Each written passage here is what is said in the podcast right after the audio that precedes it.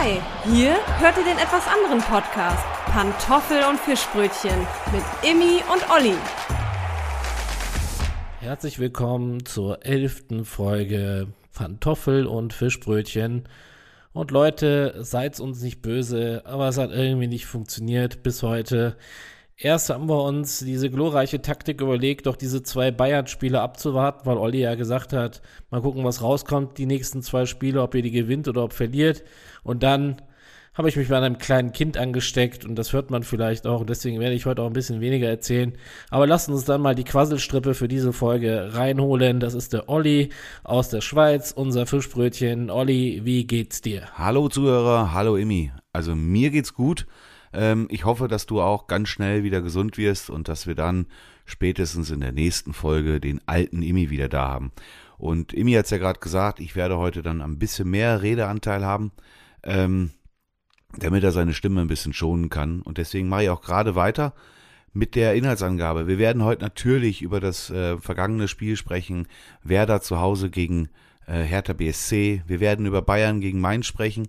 Auch natürlich über Bayern gegen Inter, weil das ja nun unter der Woche auch stattgefunden hat. Dann haben wir in dieser Folge auch wieder unseren Loser- und Hero-Moment.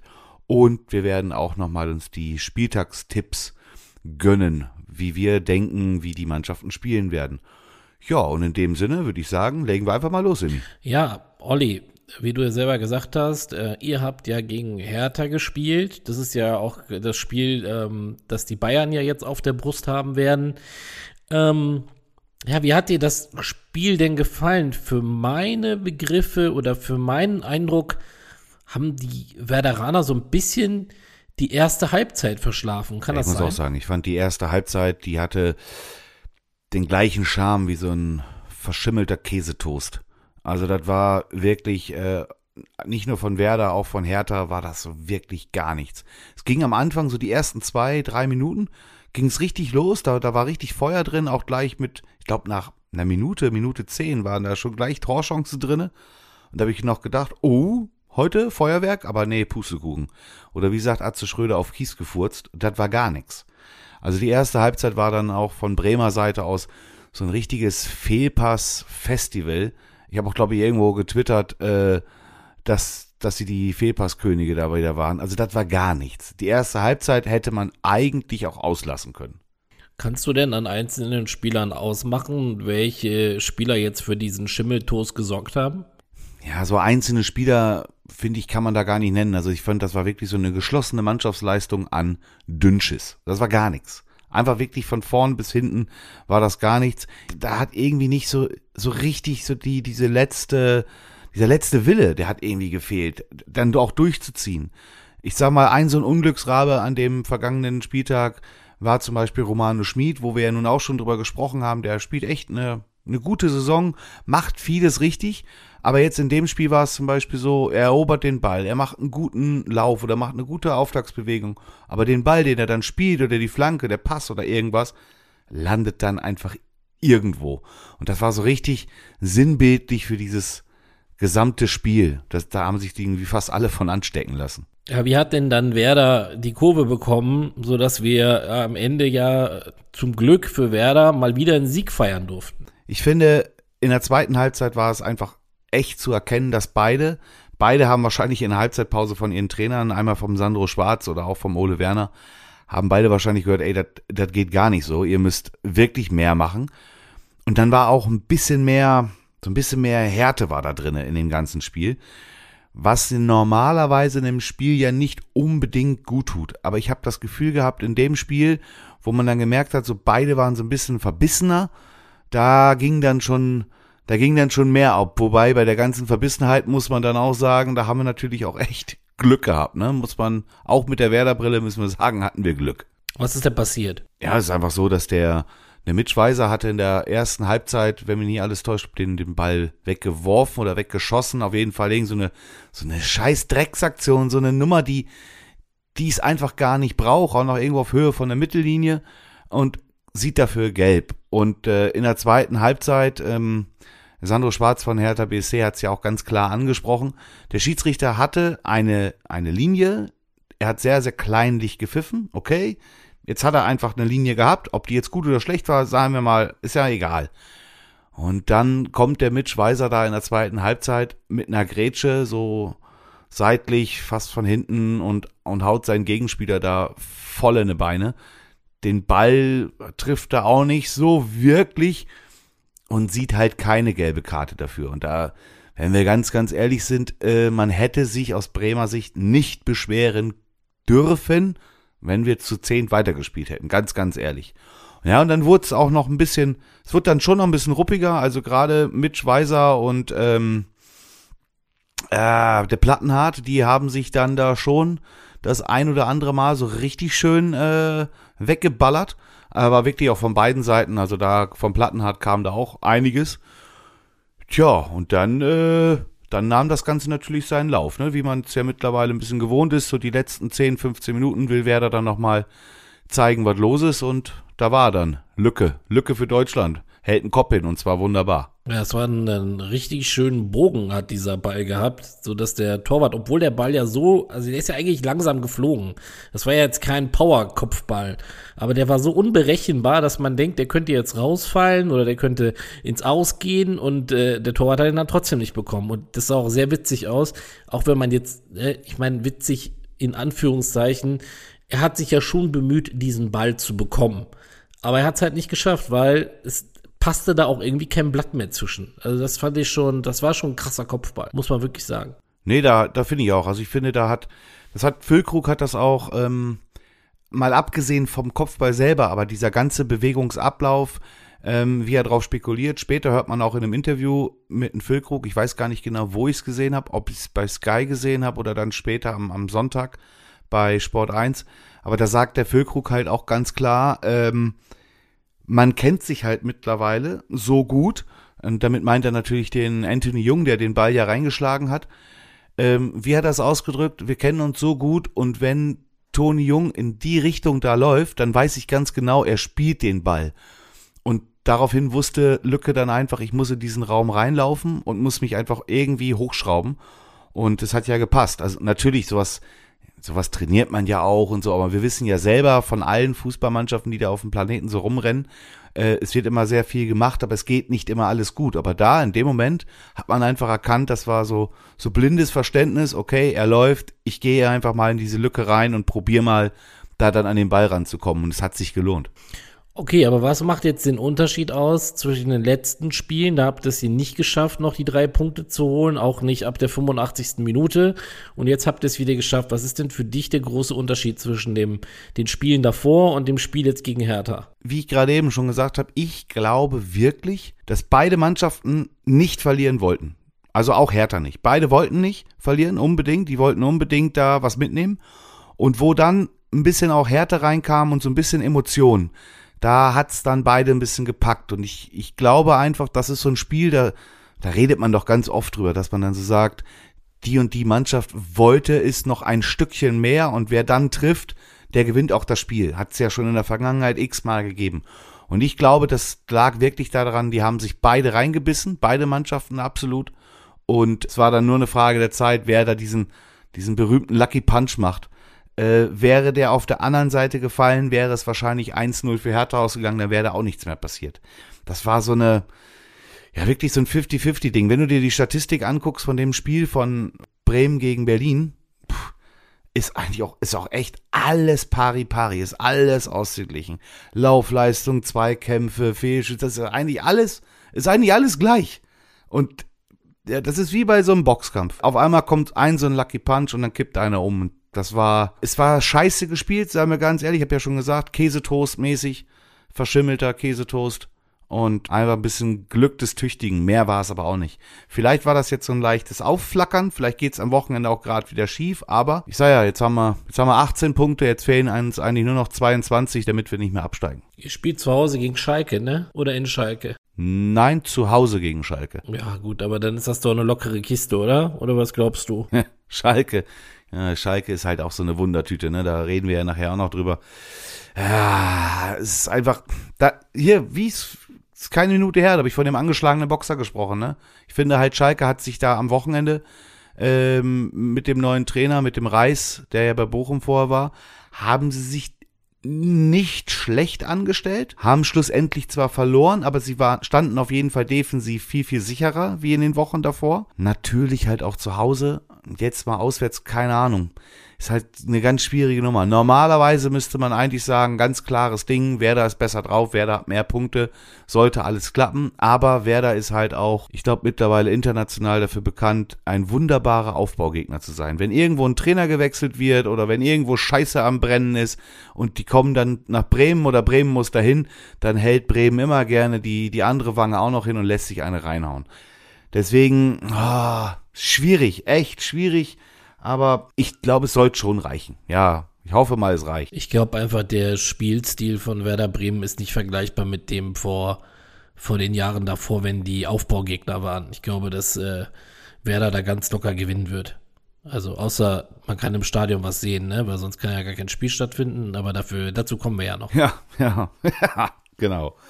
Nee, aber ansonsten, ansonsten, ich habe ja schon eine Drohung bekommen. Ich habe eine Drohung von meinem Bruder bekommen, direkt nach dem Spiel, der hat mich angerufen und hat gesagt, Alter, ich bin richtig genervt, es kotzt mich alles an und äh, zum Glück haben wir gewonnen und dann hat mein Bruder hat mir dann sogar gedroht, Alter, wenn ihr das nicht ansprecht und ihr sprecht dieses verschissene Dreckspiel noch schön, dann äh, kündige ich das Abo und ich höre nie wieder euren Podcast. Also Harra, du hast es gehört. Geh mir ja nicht auf den Sack, ansonsten gibt's keine Geschenke zu Weihnachten. So, das mal an die Adresse von meinem Bruder. Dass er mich überhaupt nervt mit so einer Scheiße, als hätte ich mich nicht selber aufgeregt. Ja, und was dann natürlich im, im Stadion auch noch war, da greife ich einfach mal vor, was mir echt tierisch auf den Sack gegangen ist, ist ganz ehrlich, das Verhalten von einem oder mehreren Fans, man sieht es halt nicht so richtig. Man sieht beim Torjubel von Ole Werner, sieht man im Hintergrund, wie Bierbecher in dem Bereich von der Berliner Bank fliegen. Und dort, wo die Leute sitzen hinter der Bank, das sind somit die teuersten Sitzplätze da.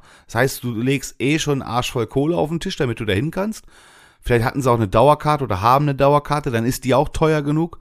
Und ich finde, äh, Ole Werner hat es genau richtig gesagt. Nur weil du dir da eine Karte kaufst, hast du nicht das Recht, andere Leute mit einem mit einem Bierbecher zu bewerfen, aus welchen Gründen auch immer. Ist einfach ist einfach asozial, das gehört sich einfach nicht und da muss ich einfach auch als Bremen Fan sagen, da schäme ich mich auch ein bisschen, weil ich finde es einfach ich finde es einfach kacke. Vor allen Dingen, es ist ja nichts irgendwie passiert. Ist ja nicht irgendwie so eine Aufregung gewesen wie gegen Augsburg oder so, wo da wo da der große Hahnkamm stattfand, sondern das war ein ganz normales Bundesligaspiel und auf einmal fliegen da die Becher. Und ich finde es dann halt auch echt geil, dass ein A, ein Sandro Schwarz dann mal nach dem Spiel hingeht und die Leute auch mal zur Rede stellt und sagt, ey Leute, das geht gar nicht.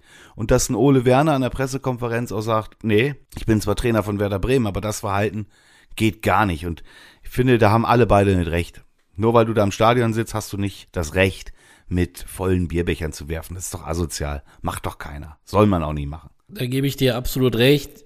Viel besser ist es doch, wenn man seine eigene Tasse mitnimmt ins Stadion. Man trinkt daraus und nimmt sie wieder mit nach Hause. Und damit möchte ich einmal Danke sagen an Jens Maschke. Der hat uns nämlich eine Pantoffel- und Fischbrötchen-Tasse gemacht. Ich wollte jetzt mal in aller Öffentlichkeit danken. Olli hat auch eine, die ist innen drin grün, meine ist rot. Aber sag mal, Olli, wenn du rechts festhältst, siehst du dann mein Gesicht oder siehst du dein Gesicht? Weil wenn ich das rechts hochhalte, sehe ich immer dein Gesicht. Ich befrage mich, ob der Jens auch daran gedacht hat, dass du mein Gesicht siehst, wenn du die rechts festhältst. Nee, nee. Und der Druck ist bei beiden genau gleich. Es ist einfach nur, dass dein Henkel ist, glaube ich, rot, meiner ist ja grün. Und innen drinne habe ich grün und du rot. Aber sonst ist genau alles gleich. Ich, äh, ich sehe immer ich sehe immer meinen herrlichen Barbarossa-Bart und äh, von daher passt alles. Aber auch nochmal von mir, Jens, ich habe es dir schon x-mal gesagt, äh, auch schon bei der Übergabe von dem Geschenk nochmal in aller Form. Vielen, vielen, vielen, vielen Dank. Jens ist halt auch wirklich VIP-Fan des Jahres oder Jahrzehnts. Ist einfach so. Ja, muss man wirklich sagen. Ganz, ganz toller Becher. Also, lieber den Becher mitnehmen, statt irgendwelche Becher oder Tasse mitnehmen, statt irgendwelche Becher rumzuwerfen. Ist doch alles nur Murks. Olli, mal noch eine Frage, die mir jetzt doch spontan einfällt. Glaubst du denn jetzt, dass der Füllkrug mit in den Sandkasten darf? Also was ja durchgesickert ist, ist ja diese, wie, diese Liste, wie viel waren das nochmal? 50 oder 55? Weiß ich gerade nicht ganz genau. Nicht, dass ich was Falsches, aber es war ja irgendwas mit 50, wo ja quasi so ein erweiterter Kader draufsteht. Das hat man ja da so neu eingeführt.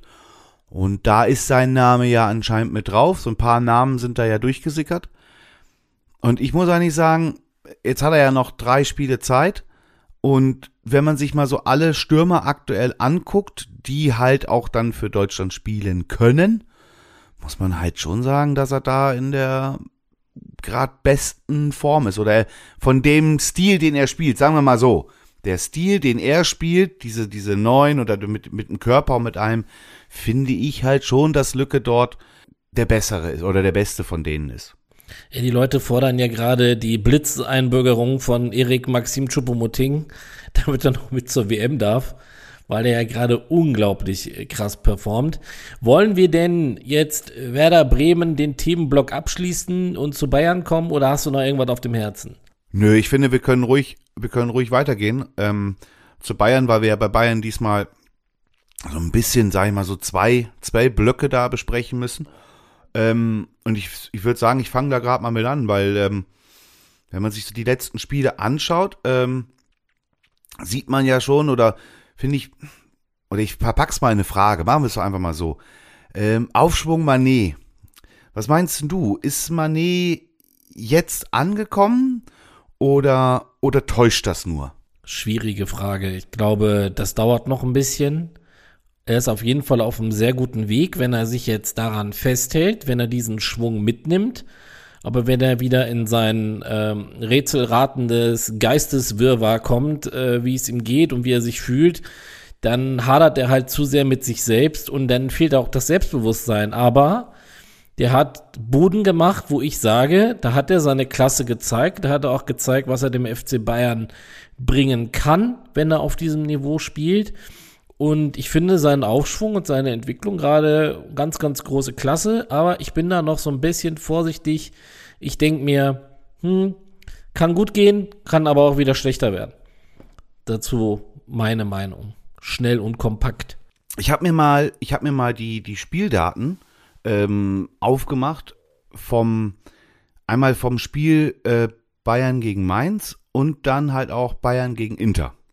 Und dann habe ich mir zum einen habe ich mir natürlich bei beiden, weil wir ja gerade über Manet sprechen, Manet aufgemacht und beim Spiel gegen Mainz habe ich den Fernandez, der ja in dieser Dreierkette auf der auf der rechten Seite von Mainz spielt und dann ja schon so der der Gegenspieler von Manet ist. Was mir da aufgefallen ist, ist einfach aha, Fernandez, ja, wenn der 90 Minuten spielt und hat eine Zweikampfquote von 25 Prozent, das ist erstmal mal gar nichts. Und da ist es aber zum Beispiel so, dass ein, ein Manet eine Zweikampfquote von 60 Prozent hat.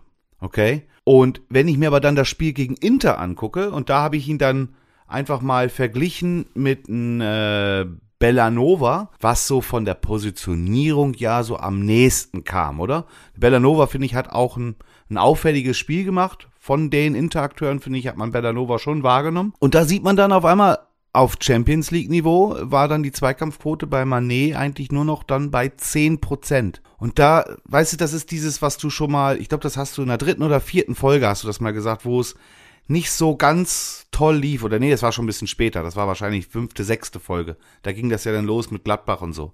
Da hast du mal irgendwann gesagt, die, die, die, die hässliche Fratze von der Bundesliga und ähm, ich weiß nicht mehr, wie du es ausgedrückt hast, irgendwas von der Champions League, da war alles so toll. Und wenn man sich jetzt die beiden Statistiken, Bundesliga und Champions League anguckt, ist es gerade bei Manet genau andersrum gewesen. Auch wenn man auch wenn man gewonnen hat und auch wenn er seine Tore gemacht hat und so. Aber einfach, Fußball ist ja, sagen wir doch immer, ist ja ein Mannschaftssport. Da musst du ja auch viel für die Mannschaft tun äh, dann bist du vorne ja nicht nur derjenige, der die Tore schießt, sondern musst ja auch irgendwo aktiv am Spiel teilnehmen. Und wenn man sich jetzt mal rein nur die Zweikampfwerte anguckt, finde ich das schon erschreckend. Gerade Champions League auf der großen Bühne, oder nicht? Ja, aber diese Zahl trügt ein bisschen, weil Manet ist nicht in den Zweikampf gegangen, aber Manet hat den Spieler verfolgt und hat ihn immer nach außen gedrückt.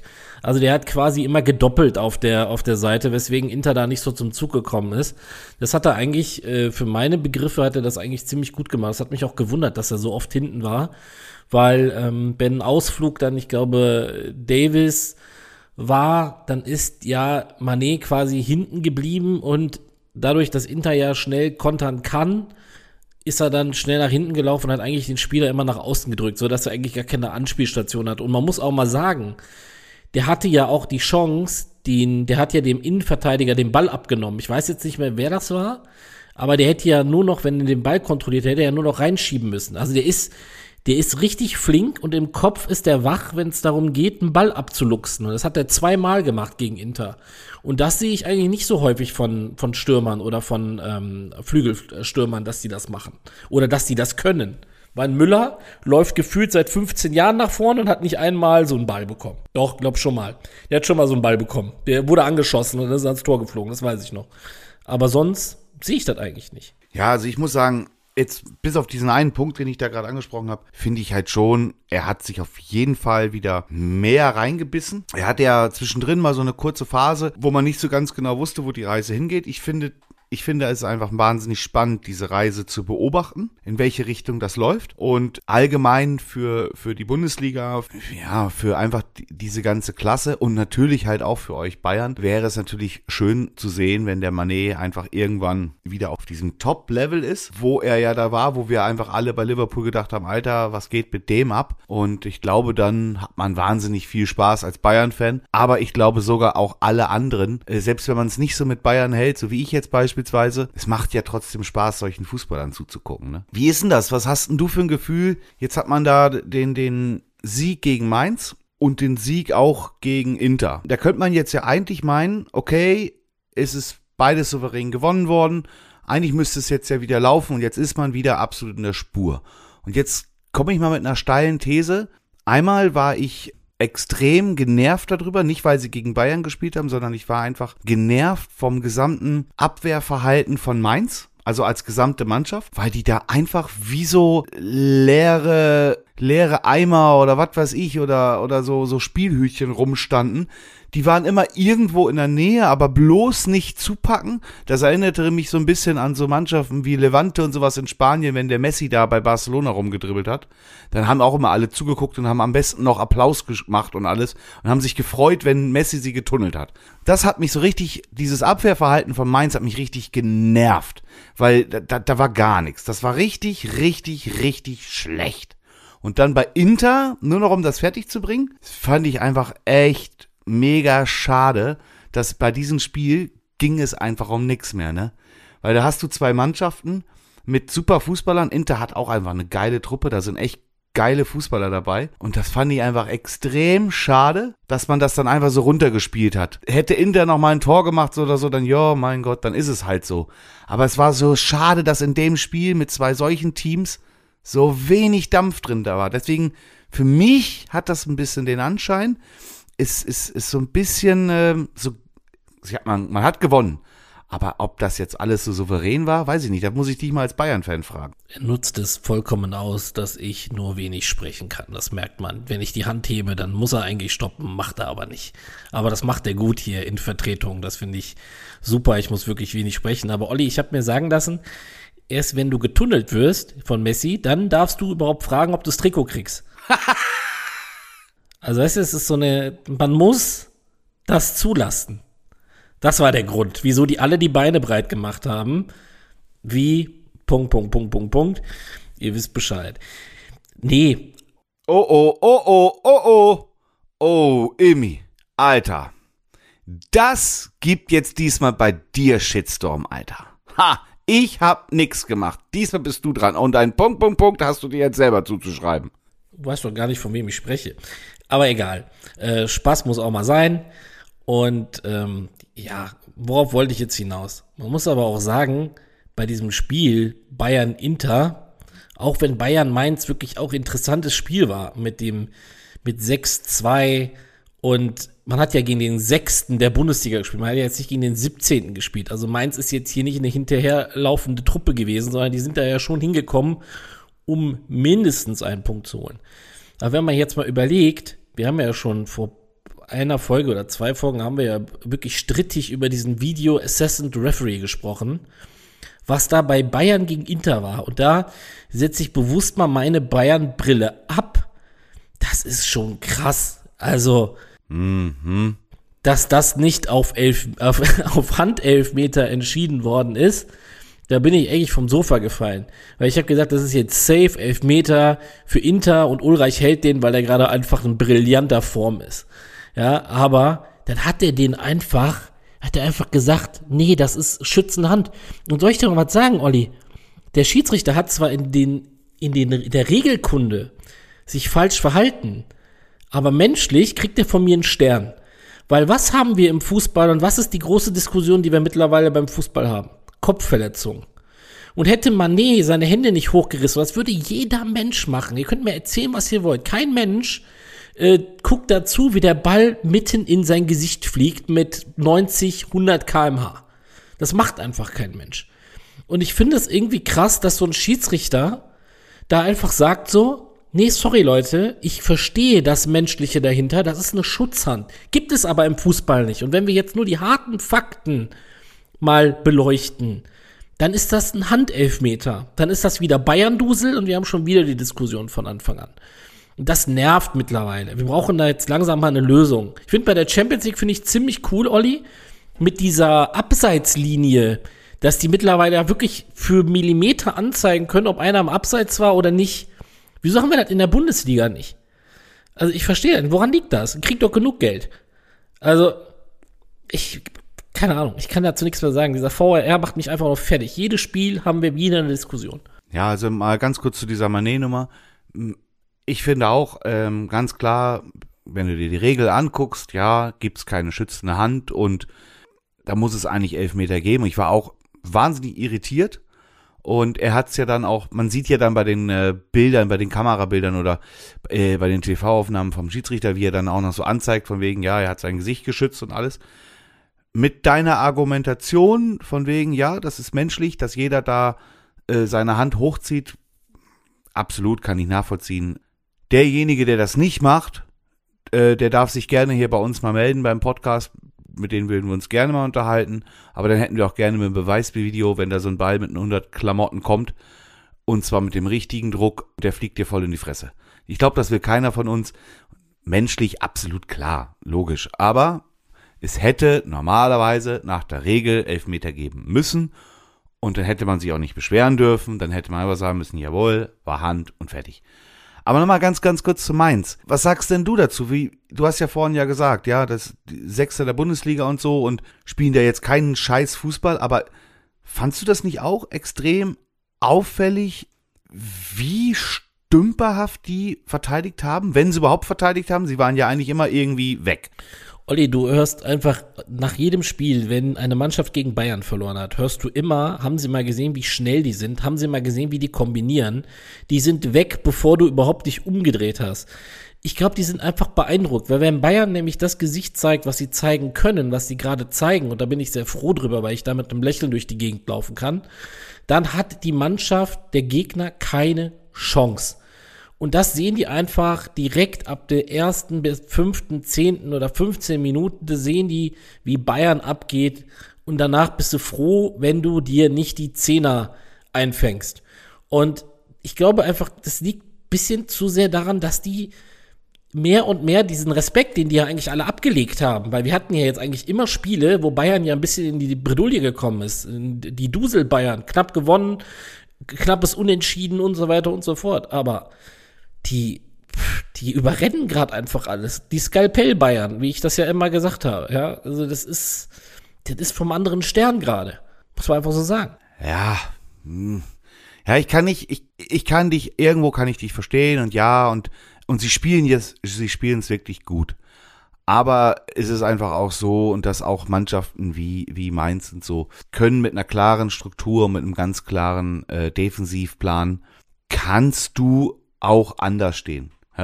Du kannst nicht alles verhindern, absolut nicht. Und auch dann im Eins gegen Eins ist es mit Sicherheit so, wenn du dann alle Spieler miteinander vergleichst, alle vom Kader der Bayern und alle vom Kader von Mainz, dann ist Bayern mit Sicherheit überall im direkten Vergleich überlegen. Brauchen wir gar nicht überreden. Wie wahrscheinlich bei 90, 95 Prozent aller Spiele in der Bundesliga und in der Champions League sind sie wahrscheinlich auch irgendwo nachher bei so 50, 60 Prozent. Da gibt es dann nicht mehr wirklich viele Mannschaften, die gleichwertig oder besser sind.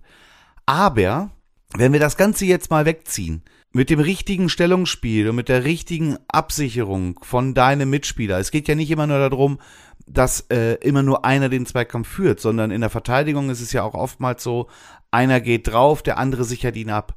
Aber wenn man dann einfach nur vogelwild rundherum läuft und dann steht da beispielsweise ein Schuppomoting, der auf engstem Raum den Ball zugespielt bekommt, dann ist alles gut, ist alles super, er schirmt den Ball ab und dann siehst du ein Standbild, wie vier, fünf Mainzer drumherum stehen in einem Abstand von zwei, drei Metern und keiner, keiner ist an ihm richtig dran.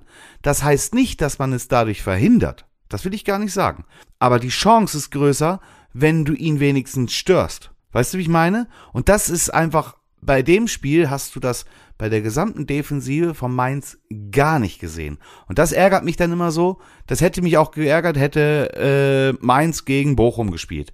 Ich, ich finde das halt immer echt erschreckend, wenn man seinen Job nicht macht. Ich erwarte morgen früh auch, dass mein Brötchen beim Bäcker die gleiche Größe hat wie vorgestern und nicht mal klein und mal groß ist. Aber gut, lassen wir's. Denn würde ich ganz gerne mal von dir wissen, wird der Unioner oder der eiserne Widerstand bis zum Winter, bis zur Sandkasten-WM so weitergehen? Oder meinst du, dass jetzt die Bayern einmal groß Luft holen und schwuppdiwupp auf Platz 1 stehen und dann Herbstmeister sind? Was denkst du? Ich habe irgendwie das Gefühl, die werden Erster, aber punktgleich mit Union. Und da zählt ja wieder das Torverhältnis, bla bla bla, also sind sie dann Herbstmeister. Punkt. Ja, kurz und knapp. Okay. Also ich habe, ich denke die ganze Zeit einfach bei Union, wenn man die ganze Zeit so weit oben fliegt, irgendwann muss man ja mal fallen. Und das denke ich irgendwie jede Woche, auch international und so. Ich denke das irgendwie die ganze Zeit, aber keine Ahnung. Es ist mir eigentlich egal, ob sie da oben stehen oder ob sie Dritter, Vierter oder Neunter sind. Darum geht's gar nicht. Ich habe nichts gegen den Verein und so, ist alles okay. Aber ich wundere mich einfach. Das ist das gleiche bei Freiburg. Ich wundere mich einfach, dass die die ganze Zeit da oben mitschwimmen. Bevor ich vorhin den Podcast angemacht habe, habe ich auch gesehen, dass Freiburg auch schon wieder geführt hat.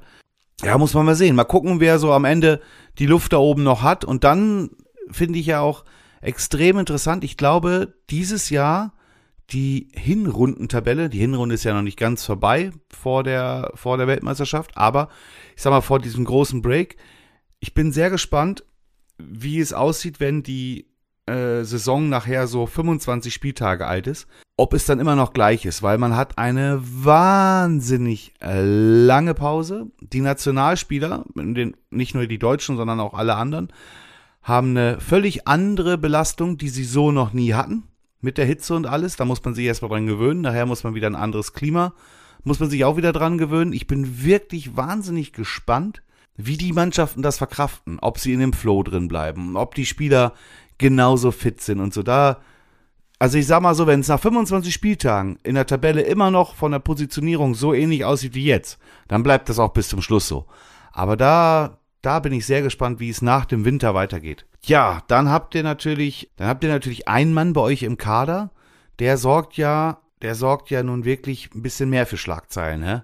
Der Benjamin Blümchen Pavard. Ja, Du meinst, dass er besoffen, wie die Bildzeitung geschrieben hat, mit 0,8 Promille erwischt worden ist und dann äh, gegen Inter das 1-0 macht und dann wieder zeigt, so Leute, ich kann auch mit 1,4 Promille meinen Führerschein verlieren, aber wenn ich auf den Platz komme, gebe ich immer 130 Prozent.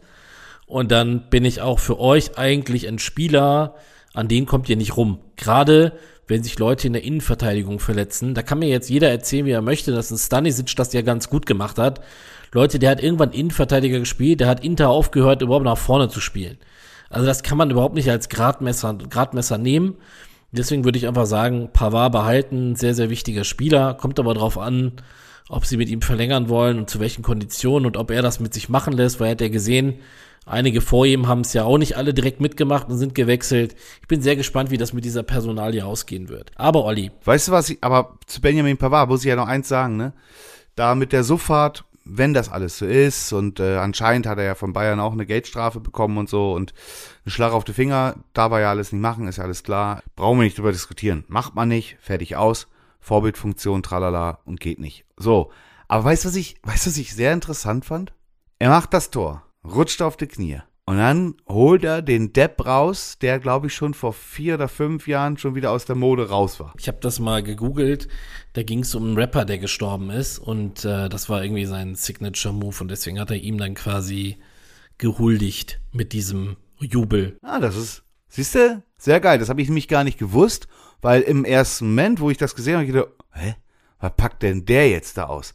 Aber siehst du, ich, ich werde nicht dumm sterben, solange ich mich mit dich, äh, mit dich. ich werde nicht dumm sterben, solange ich mit dir gemeinsam Podcast mache und mit dir befreundet bin, weil dann lerne ich jeden Tag dazu. Habe ich nicht gewusst. Sehr geil an dieser Stelle und wenn das so war, dann ähm, Hut ab, dass er das so gemacht hat. Finde ich cool. Ja, soll das machen, wenn es zum Fußball gehört, ist es für mich in Ordnung. Olli, man muss ja, was mich halt wirklich, das macht mich, das macht mich verrückt in der Birne. Wenn du mal überlegst, du hast da jahrelang Lewandowski gehabt und du hast immer so einen Chupomoting gehabt, der da auf der Bank saß. Und wenn der reinkam, hat er ja eigentlich nicht viel gebracht. Der hat ja auch nicht viel gezeigt. Der hat auch mal den Ball verstoppelt, weswegen wir ja diese Meinung hatten. Was will er eigentlich mit dem Chupomoting? Der muss da raus. Junge, was war das für ein Tor zum 2 zu 0? Und was performt dieser Junge? Und weißt du, was das noch das krassere ist? Wie dankbar und wie demütig ist er eigentlich? Es ist diese Interviews, die der gibt, ne, lassen immer so, ne, dann, dann, dann glaube ich dann doch daran, dass nicht immer alles so oberflächlich und so karrieregeil im Fußball ist, wenn er Chupo redet. Und das ist der Hammer, der rettet denen da gerade einfach den Arsch. Der geht ab wie Schmitzkatze, der gibt da Leistung, immer 150 Prozent, macht immer sein Tor. Krass. Was sagst du denn du, äh, du dazu? Das war ja, wir waren ja beide ein bisschen kritischer. Also ich muss auch sagen, äh, besonders das, das Tor gegen Inter, leck Co. Belly, ey. Boah. Also das war schon eine sehr, sehr geile Bude. Äh, den muss man erstmal so machen. Der ist nämlich gar nicht so einfach, den da so reinzuknallen. Ja, und du hast recht, es, es stimmt ja wirklich. Der, er war ja auch, er war ja auch, ich weiß gar nicht wie lange, zwei Jahre, drei Jahre war er ja auch da bei Paris und so. Und er ist eigentlich für mich meistens unter, ein unterm Radar durchgelaufen und so. Dann irgendwann hat man ihn ja geholt als Backup für Lewandowski, wo eigentlich ja klar war, der Lewandowski ist sowieso nie verletzt, der spielt ja eh jedes Spiel und der trifft ja auch immer. Also warum sollte man den Choupo-Moting spielen lassen? Am Anfang hat er gar nicht gespielt. Ich glaube, wir haben auch irgendwo in der Folge nach dem fünften, sechsten Spieltag haut er da auf einmal einen raus und bringt ihn da. Und da hast du noch gesagt, warum bringt er ihn und nicht Tell? Was will er mit dem? Ja, und aber, aber es muss ja irgendwas muss ja passiert sein, dass er einen Knopf aufgemacht hat, weil Bayern München oder Paris verpflichten ja nicht einen Schuppomoting, wenn er äh, zwei linke Füße hat. Das, das macht ja keiner. Die gucken sich den ja auch genauer an und so. Aber richtig verstanden habe ich es bei den beiden Verpflichtungen, die ich gerade gesagt habe, oder bei den beiden Vereinen nie so richtig. Und dann auf einmal kommt er wie Phönix aus der Asche und macht das wirklich gut. Besonders, also mal abgesehen von seinen Toren, die er selber schießt, was ich extrem krass finde, ist, wie er die Bälle hinten immer holt, wie er den Ball abschirmt, wie er die Bälle auflegt und an seine Mitspieler denkt oder wie er sie sieht, dass er auch teilweise einfach einen Ball nur, das war doch bei dem Tor von Musiala, war das gegen Mainz? Ich glaube gegen Mainz, wo er einfach nur den Ball so leicht über den Außenriss rollen lässt, ihn eigentlich nur so eine leichte Berührung mitgibt, wie beim Billard, wenn du den, wenn du die Kugel über die Bande spielst. So war das ja. Und da muss ich einfach sagen, wow, geil. Und das hat der ja nicht äh, vor drei Wochen gelernt. So ist es ja nicht. Das konnte er ja schon immer. Er hat es einfach nie zeigen können oder wollen oder was weiß ich. Ich finde es einfach bemerkenswert. Und wenn du sagst, ja, wenn du mit den Interviews und so demütig, zeigt mir eigentlich einfach, dass der einfach weiß, wo er herkommt. Und er weiß auch, dass er da lange und breit auf dieser Bank gesessen hat. Und jetzt genießt das einfach. Meine Kinder, meine Kinder kommen ganz oft oder mittlerweile auch nicht mehr so viel, aber die kamen eine Zeit lang ganz oft mit diesem Chill dies Lebe oder Genieß dies Lebe mit ihrem Schweizer Dialekt. Und ich glaube, jetzt gerade eben genießt der Chupomuting einfach sein Leben. Das ist ein, der hat einfach gerade Spaß dran. Und der fliegt jetzt so weit auf dieser Spur oder, oder surft auf dieser Erfolgswelle, bis die Welle halt abbricht. Aber so lange nutzt du das jetzt einfach mal aus. Ja, damit können wir, glaube ich, das Bayern-Thema auch abschließen. Kommen wir zu unserer schönen Rubrik Gewinner und Verlierer des Spieltages. Wen hast denn du da so gesehen? Also auf der Gewinnerseite natürlich. Also für mich, für mich äh, die Verlierer des Spieltags oder so allgemein, auch wenn die nichts mit Werder und Bayern gerade zu tun haben, aber pff, Schalke 04 einer der größten Vereine von der Mitgliederzahl auf der Welt.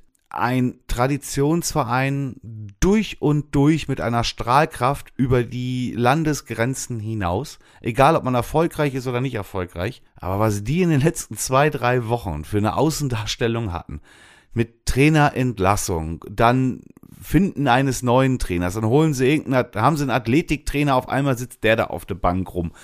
Dann erzählen sie, irgendwie kommt da raus, im Sommer hätten sie mit einem Reis gesprochen. Der Reis sagt dann, nö, nö, das habe ich nicht, ich habe nie mit denen gesprochen. Äh, Schalke sagt wiederum, doch, doch, wir haben mit ihm gesprochen. Der Reis wurde schon lange entlassen bei Bochum, man hätte schon viel früher bei ihm anklopfen können. Dann ist man sich nicht sicher. Dann fliegt der Knebel in die Schweiz und redet mit einem, ähm, mit einem, ah, wie heißt er noch? Petkovic? Nee, nicht Petkovic. Ja, doch, ich glaube wohl. Mit dem ehemaligen Nationaltrainer von der Schweiz, der fachlich ein super Trainer ist, wirklich ein absoluter Top-Trainer. Aber wenn der Mann den Mund aufmacht, kriegt er keinen einzigen geraden Satz raus. Und das bei einem Verein wie Schalke 04, wo ich mir dann denke, Knebel, Alter, bist du bekloppt? Was ist mit dir? Was willst du jetzt mit dem?